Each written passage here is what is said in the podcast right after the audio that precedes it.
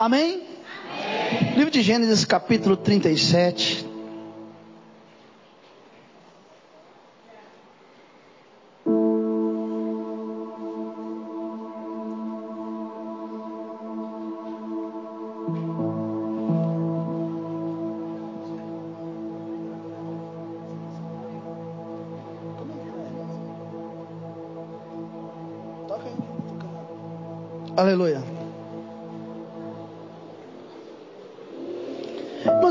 Perguntando a Deus o que pregar nessa noite, pedindo que o Espírito Santo falasse comigo. E quando nós estamos em tempo de, de guerra, tempo de batalhas, tempo de lutas, é até é até difícil pregar nesse tempo, né? Realmente. Mas na verdade eu já tenho sentido uma dificuldade de recepção já há um tempo já. E o Senhor falava comigo nessa nessa tarde sobre não desistir do seu sonho. Não desistir daquilo que Deus tem na sua vida. Às vezes nós somos colocados em vários lugares, em várias situações. Deus para nós é que nós não venhamos desistir. Não é porque nós estamos enfrentando um problema, ou enfrentando uma dificuldade, ou enfrentando uma situação difícil, que Deus não vai agir. Como o cântico que a Marci cantou, de forma profética. Ainda tem vida aí. E mesmo que o cenário pareça, né? Que é o fim. Mesmo que as pessoas tentem colocar em você um jugo. Quantos de vocês, alguém já falou, você nunca mais vai ser crente, ou você nunca mais vai fazer isso, ou nunca mais vai fazer aquilo? Como pastores aqui, quantos alguém já falou, você nunca mais vai exercer, você nunca mais vai ser, você nunca mais vai chegar em lugar nenhum. E eu quero que você acompanhe comigo no livro de Gênesis, capítulo 37.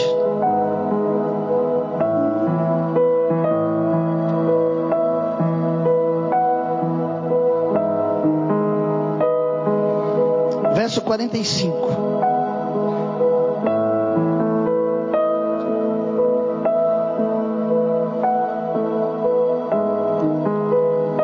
Desculpa, desculpa.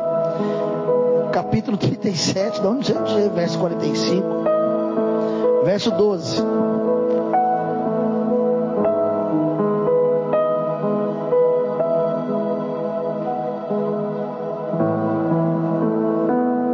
Ora, seus irmãos foram apacentar o rebanho do seu pai em Siquém. E disse Israel a José: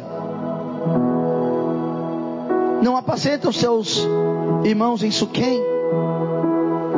Vem te enviarei a eles. E respondeu-lhe José: Eis-me aqui. Disse Israel: Vai e vê se vão bem os teus irmãos, o rebanho. Traz-me notícia. Assim enviou o vale de Hebron e José foi a Siquém. Um homem encontrou a José, andava errante pelo, pelo campo, e lhe perguntou: Que procuras? Respondeu ele: Procuro meus irmãos.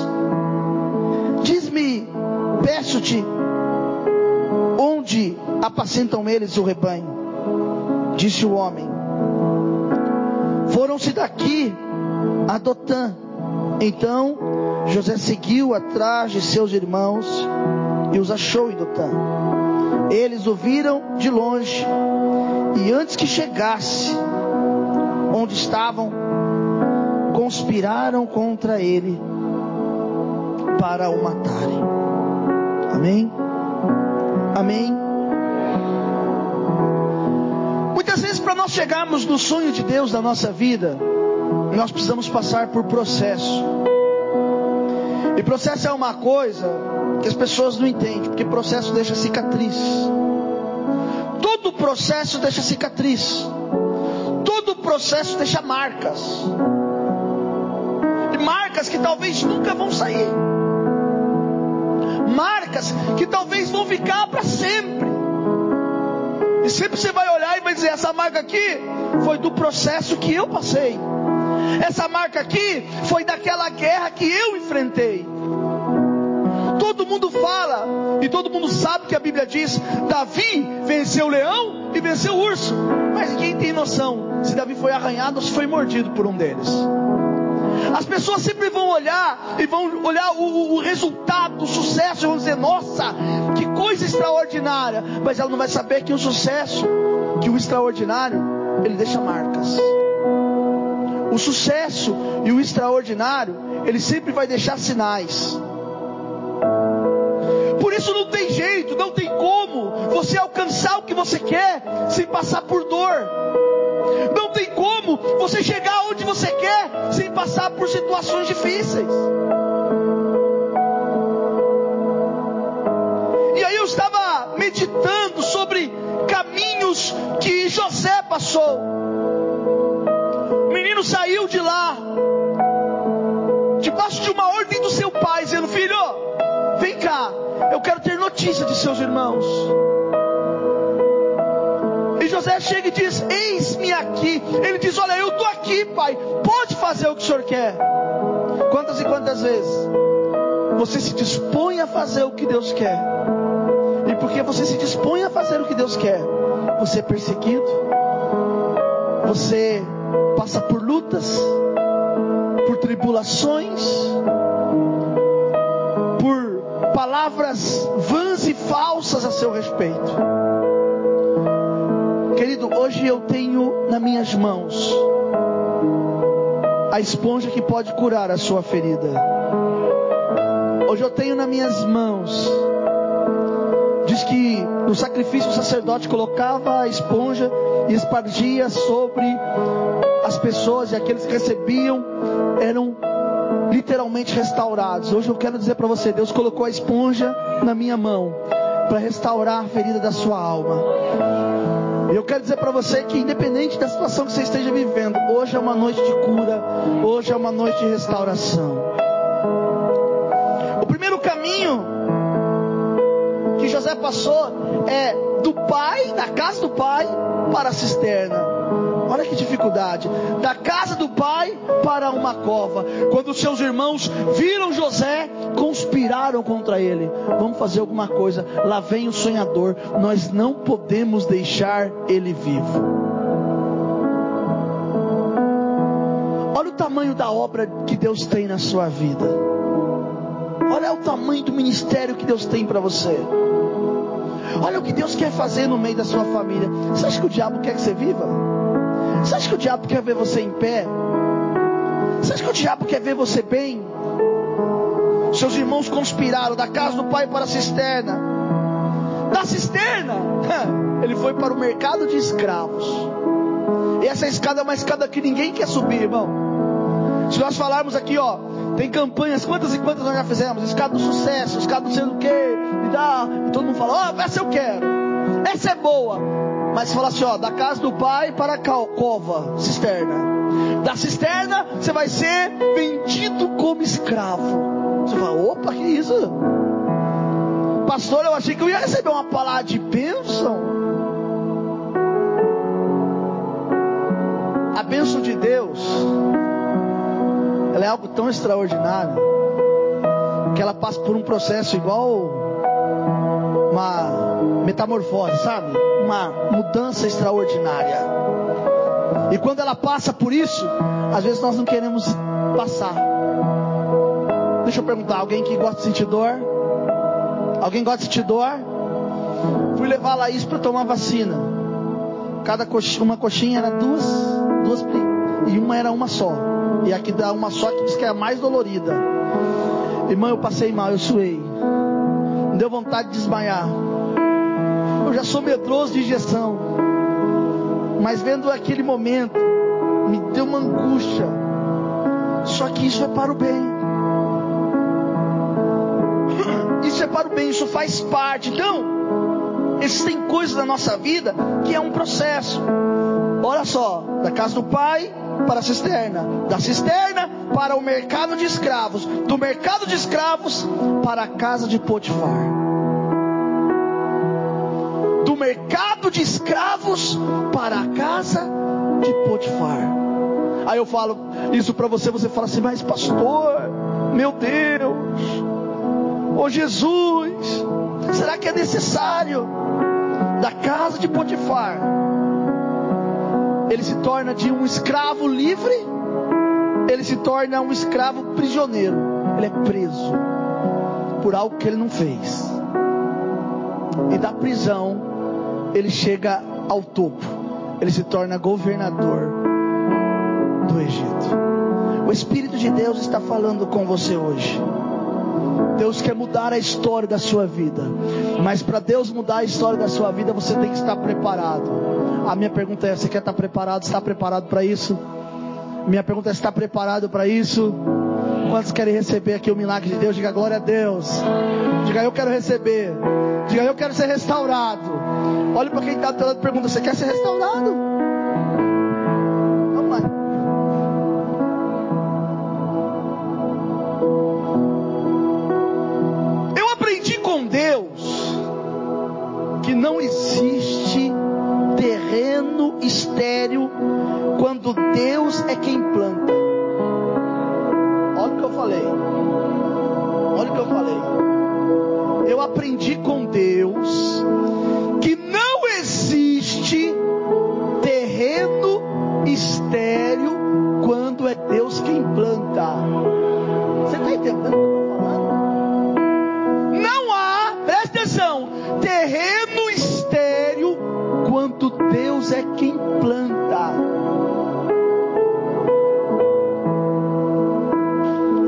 Está do teu lado diga: o terreno estéril, diga, o terreno estéril da sua vida vai mudar hoje.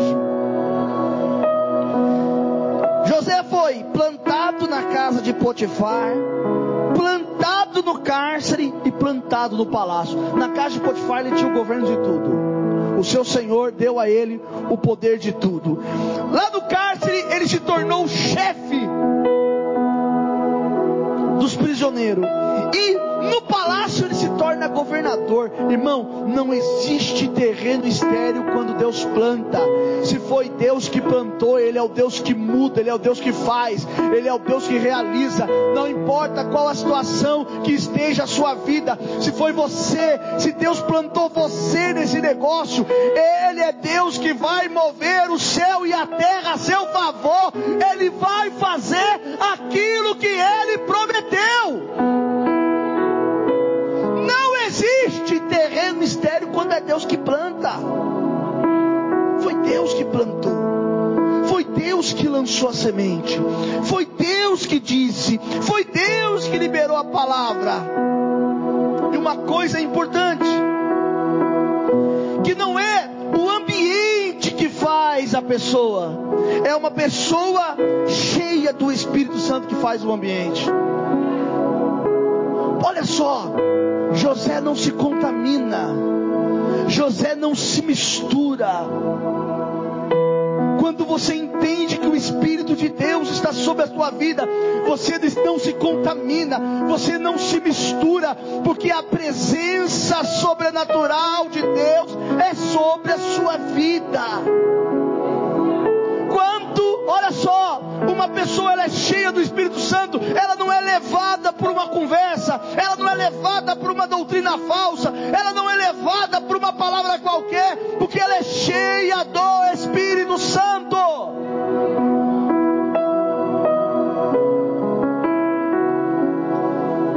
Alguém um dia já falou de você porque você se tornou crente, você foi para a igreja. Olha só as piadinhas. Tá dando dinheiro pro pastor? Ah, virou piata agora. Piadinhas como essa. Tá tentando comprar um terreno no céu. Querido, quando você é cheio do Espírito Santo, você não deixa essas ladainhas, essas conversas entrar na sua mente, entrar no seu coração, porque você tem a certeza do Deus que te chamou, do Deus que vier contigo, do Deus que é sobre a sua vida. Não importa o que você esteja vivendo, não importa o que você esteja passando, se você é cheio do Espírito Santo, você passa por cima de tudo isso. E José era cheio do Espírito de Deus. Sabe o que o Senhor falou comigo? Eu estava em casa e quando Deus falou para mim, faz isso. Eu comecei a ler e o Espírito Santo foi falando ao meu coração. O Senhor falou assim: Eduardo, sabe qual é o segredo? O segredo é que não basta sonhar. Você não pode desistir do seu sonho. Quem está aqui, diga amém. Ei, olhe para mim, não basta sonhar. Você não pode desistir. Por que você desistiu do seu sonho? Esses dias um amigo, muito amigo, gosto muito dele. Já brigamos diversas vezes. Já ficamos sem se falar. Só que ele é um pregador famoso, eu não. Mas todas as vezes que ele precisa, ele liga para mim. Dudu, ora por mim aí que eu preciso. E aconteceu um episódio que eu vi ele passando por uma dificuldade. Eu fui falar com ele e disse assim: Yosef, por que você não volta a pregar? Ele falou: Você está louco? A igreja não me aceita mais. falei, mas eu estou falando para você que o Senhor te aceita. Ele, não. Ô Dudu, está louco? Jamais eles iam dar, deixar eu voltar a pregar. Eu falei, mas eu estou dizendo para você que Deus, Ele te aceita. Volte a pregar. Mas olha tudo que eu falei. Eu falei, e daí? Assume o que o Senhor tem, quem é Jesus na sua vida. Se renda ao propósito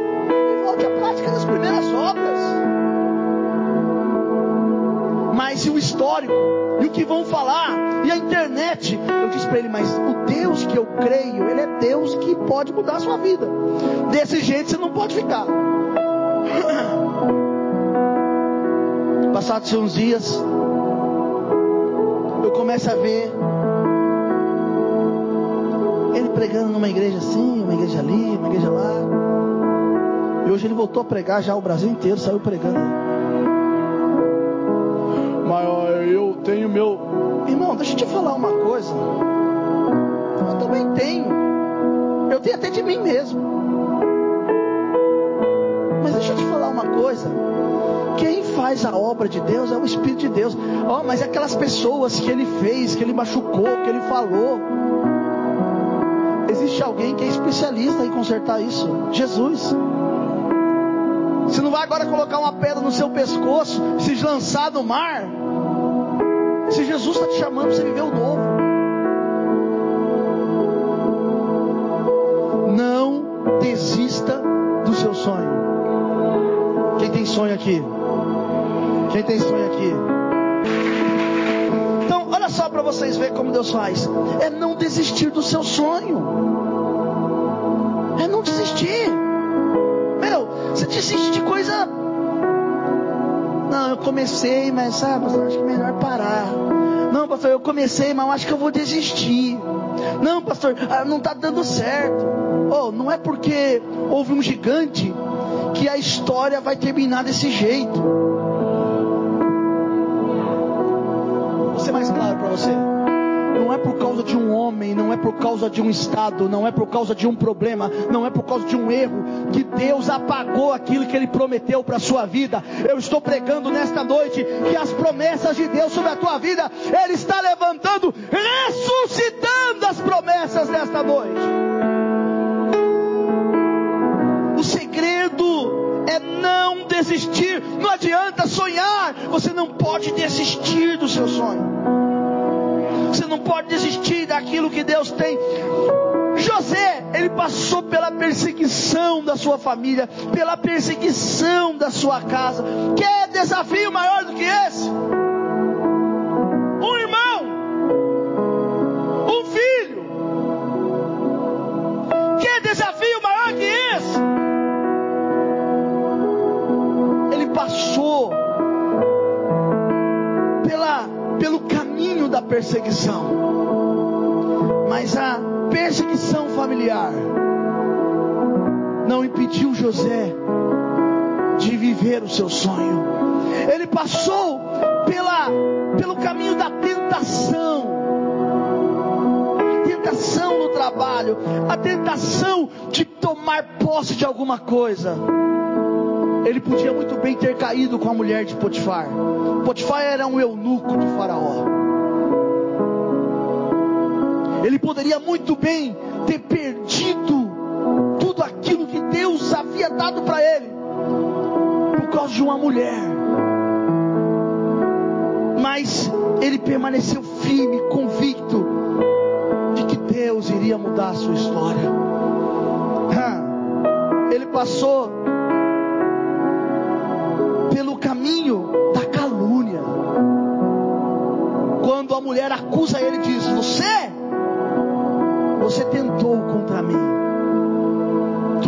saiu correndo pelado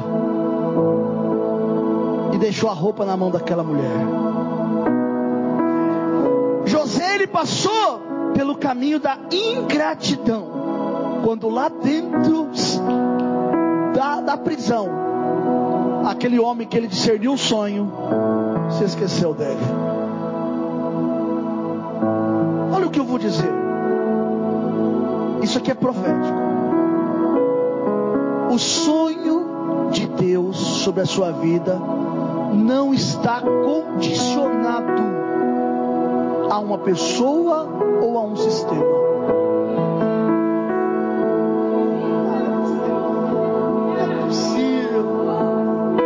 Vou repetir, presta atenção, Diego, presta atenção, cara, olha o que eu estou falando. O sonho de Deus na sua vida não está condicionado a uma pessoa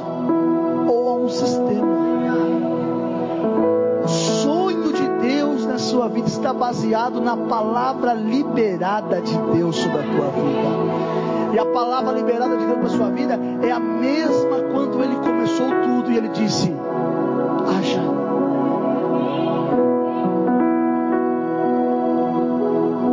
Mas eu não sei, porque olha, é, o meu patrão, a minha patroa, a palavra de Deus não está condicionada ao seu patrão, não está condicionada à sua patroa, não está condicionada a uma pessoa. A palavra de Deus está condicionada no haja de Deus. Foi Ele quem disse, foi Ele quem liberou. Então, para que o seu sonho se torne realidade, você não pode desistir dele. Você não pode desistir do seu sonho. Você precisa crer no seu sonho, crer no que Deus falou. Olhe para quem está do seu diga eu vou dar muito fruto ainda. Diga, você vai ouvir falar muito de mim. Não, fala com a verdade. Você vai ouvir falar muito de mim. Não por causa de barulho, mas porque eu vou dar fruto.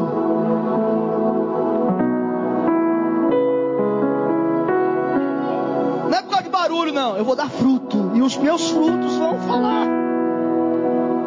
Mas como que isso acontece, pastor? Primeira coisa. Não desista do seu sonho. Sabe aquele seu sonho que você guardou ele e falou, acho que agora já era.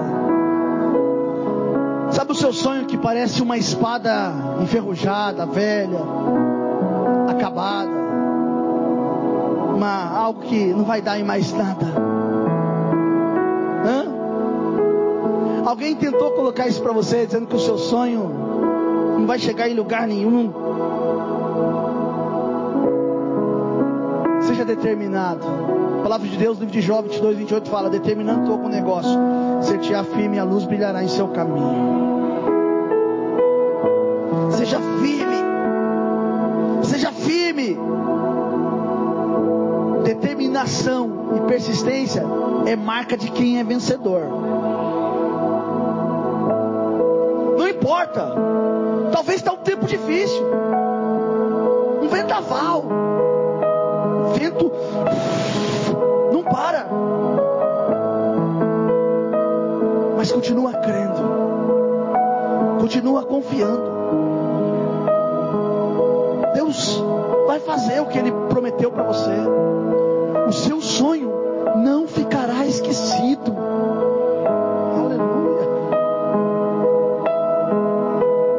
Aleluia.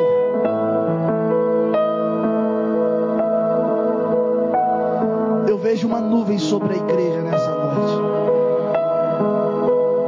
Você não está entendendo? Diz que eu vejo uma nuvem sobre a igreja nessa noite. Deus desceu para julgar a sua causa nessa noite.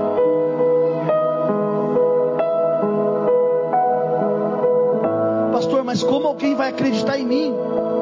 Eu fiquei devendo na praça. A praça vai conhecer então quem é o Deus da sua vida. Pastor, como que eu vou fazer? Eu não tenho dinheiro. O Senhor abrirá o seu bom tesouro, o céu, e derramará sobre a sua vida uma chuva serôdia de bênção. Ele é o Senhor, Deus dono do ouro e da prata. Fique tranquilo, Ele já preparou tudo.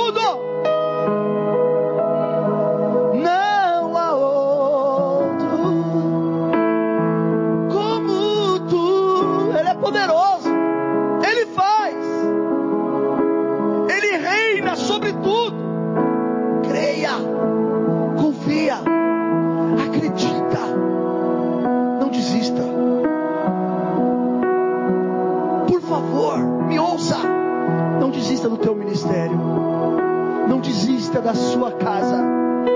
Não desista do seu chamado. Não desista dos seus filhos. Não desista. Quero falar uma coisa aqui. Se você passou por algum processo sentimental de dificuldade, não desista de ser feliz. Vou repetir, não desista de ser feliz. Senhor vai trazer um dia novo, novo dia, novo tempo na sua vida. Não desista de ser feliz. Deixa eu falar uma coisa que eu preciso dizer aqui. Não desista de você. Quem está desistindo de você?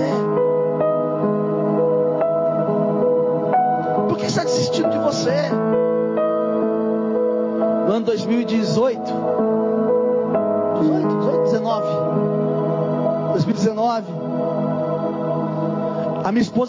grávida. Eu tinha ido ao médico. Uma médica falou tanto, tanto absurdo para mim. E ela disse que eu nunca ia poder ter filho. Que eu era estéreo.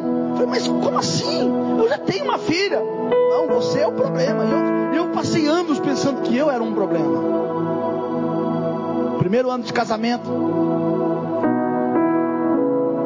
Minha esposa grávida, sete meses. Fomos fazer aquele segundo exame que faz. É morfológico, é isso? Descobrimos que o coração do bebê parou. Minha esposa ficou revoltada. Como isso? E eu falei, eu não sei. Sabe alguém que fica perdido? Não sei. Eu pedi que uma irmã, irmãos colhessem ela. E eu vim aqui e me ajoelhei aqui. Era mais ou menos umas duas horas da tarde. E eu dizia, Deus, por quê? Mata minha alma, aflige a mim. Por que afligiu a criança? E o Senhor me respondeu assim, ó.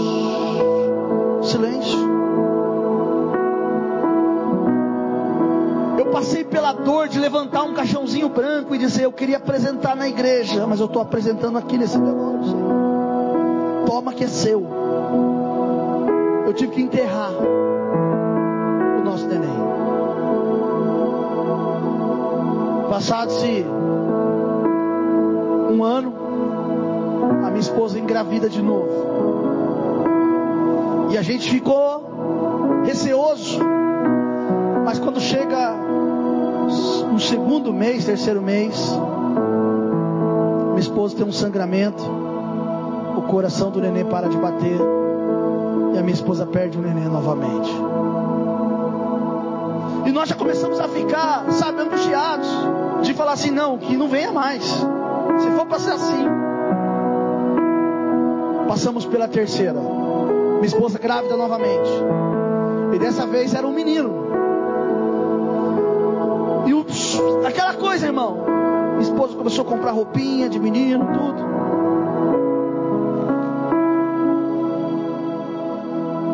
Terceiro, quarto mês. Minha esposa tem uma hemorragia, ela perde o neném. E o negócio fica tão sério que eu quase perco a esposa. Eu cheguei com ela no hospital Vivado, todo sanguentado. Não, muito sangue, muito sangue, muito sangue. E eu falei, meu Deus, vou perder a minha esposa. Os médicos de lá, olhando pra gente de forma assim, achando que era um aborto, tínhamos provocado, porque falamos que tinha mais filhos. E aquilo foi algo terrível. Até que eu falei, eu falei para a médica assim: a senhora puxou o nosso, nosso histórico? Ela não. Eu falei, então a senhora puxa, que já é a terceira situação que acontece. Expliquei para ela. Aí que eles começaram a atender a gente diferente. Depois desse dia eu falei: Senhor, e agora? Eu quero ter. Mas o medo, a dor, o sofrimento. O ano passado, por volta desse mês, eu estava com a minha esposa em casa, tomando um café depois de um culto. Eu olhei para ela e eu vi uma criança, uma menina que passou correndo. Ó, ó, ó, só a menina correndo ali. Olhei para minha esposa e falei assim: amor, você está grávida? Aí ela, para, quem falou isso para você? Eu falei, não, eu, eu vi. Eu vi uma menina correndo aqui. Ela falou, nossa. Como é que é, amor? Não dá nem para esconder. Não dá nem para esconder de você. Tô, mas eu não quero que fale. Naquele período tava, tava, eu, eu e o irmão Ronaldo lá de São Paulo, nós estávamos orando, conversando, orando, orando, orando. E, e aí na, no sábado que ele pregou aqui, muitos lembram que no domingo nós tivemos o, o culto de aniversário da igreja, aniversário do pastor, e a minha esposa contou o testemunho da Laís. E durante todo esse período, irmãos, nós não desistimos, nós críamos que o Senhor ia fazer de forma perfeita. Quando a minha esposa chega no sétimo mês, o médico fala para ela assim: ó, mês perigoso, né, que nós passamos a placenta está colada no útero. Possivelmente você vai ter que tirar o útero. Foi isso? E pode morrer. Mãe, eu entrei em parafuso e falei, meu Deus, de novo?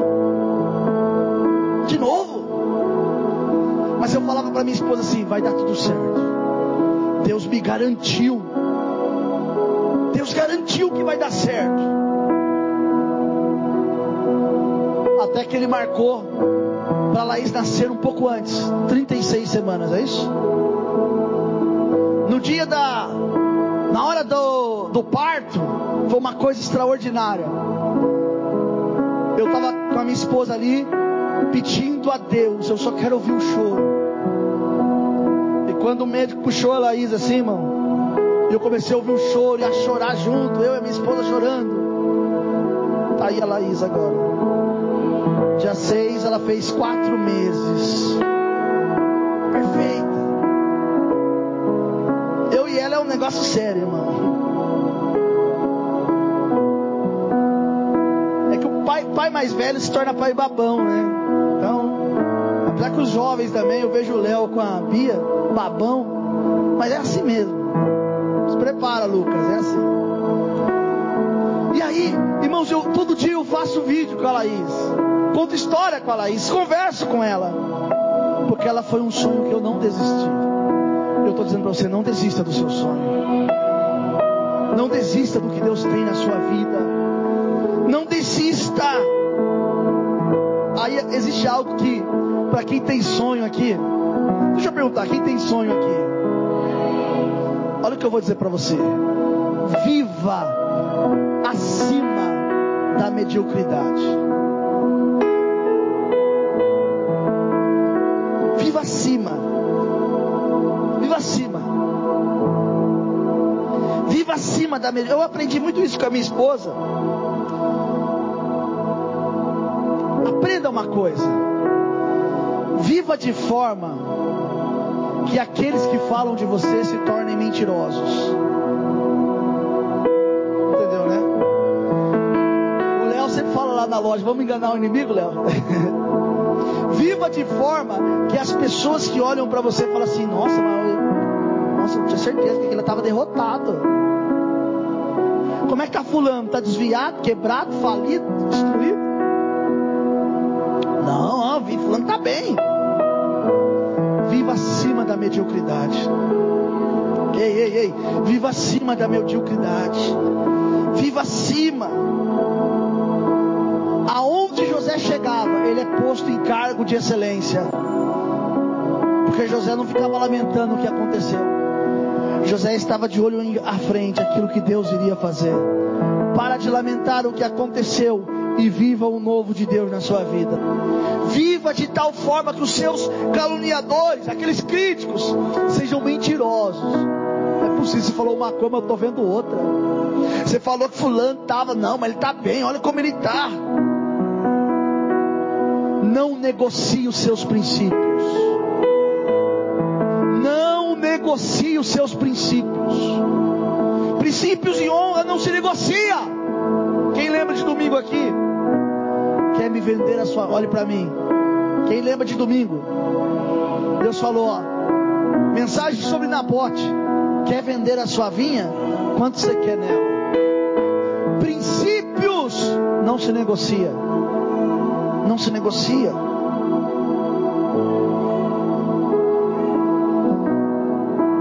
Não, não deixe que o ódio, que a raiva, que a ira tome conta de você. Quando o ódio, a ira, a raiva toma conta, você tem que passar por um processo que você não gosta. Eu tenho certeza que você não vai querer, que é o, de, é o perdão. Tudo isso que você permitiu lá atrás. Se você acordar hoje e viver o novo de Deus, acabou, irmão. Olhe para mim. Viva o novo de Deus sobre a sua vida. Feche os seus olhos por um minuto. Feche os seus olhos, todos, feche seus olhos. Feche seus olhos. Fala para Deus qual que é o seu sonho.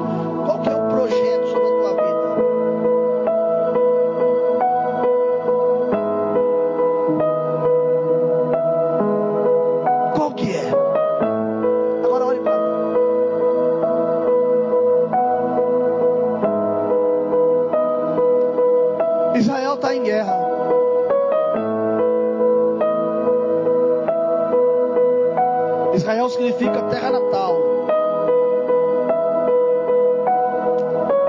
Israel significa lugar da bênção. E você está literalmente vivendo um processo de Ezequiel 37 no meio de um vale de ossos secos. E a palavra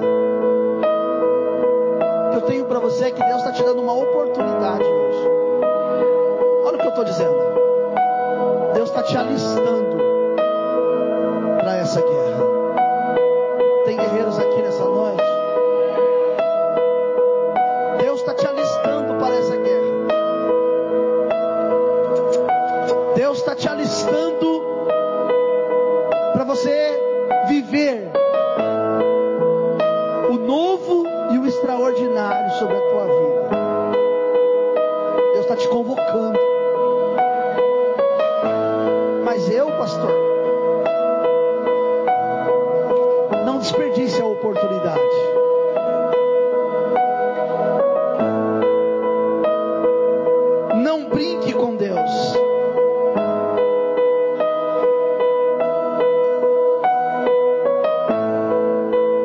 Sabe por quê?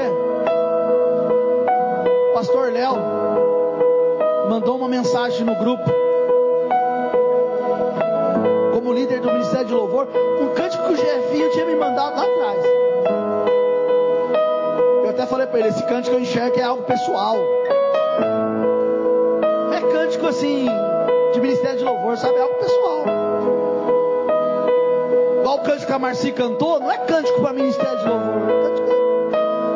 Canta particular, assim, sabe? Só um cantando, sabe? E o Léo mandou um canto dizendo: Deus está no controle. Deus não perdeu o controle.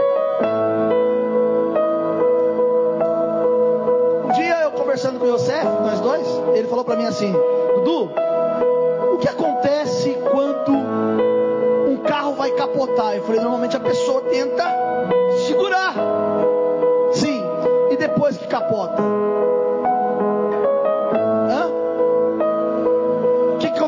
Acontece depois que capota, gente? aconteceu, ele parou. E aí?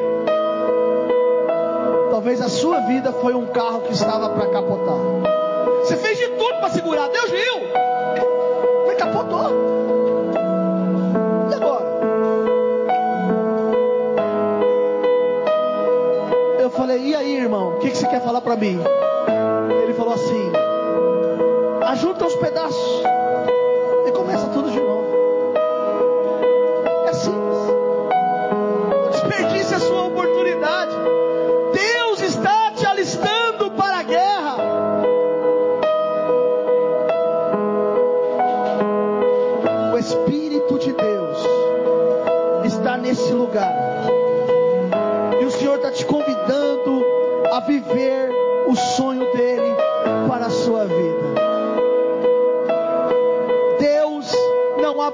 você. Pastor Robson, Deus não abre mão de você. Rafael, Deus não abre mão de você. Diego, Deus não abre mão de você. Irmão Edson, Deus não abre mão de você. Gabi, Deus não abre mão de você. Pastora Cristina, Deus não abre mão de você. Filha, Deus não abre mão de você.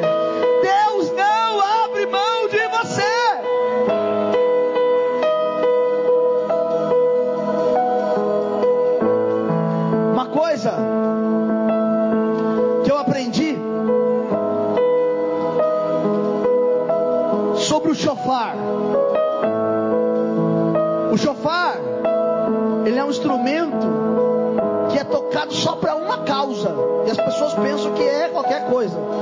Mas a única causa que o chofar é tocado é para a rendição e o arrependimento. É para que se volte para o Senhor você pode não ouvir, mas esse som está entoando aqui nessa noite. Deus está te convidando a você voltar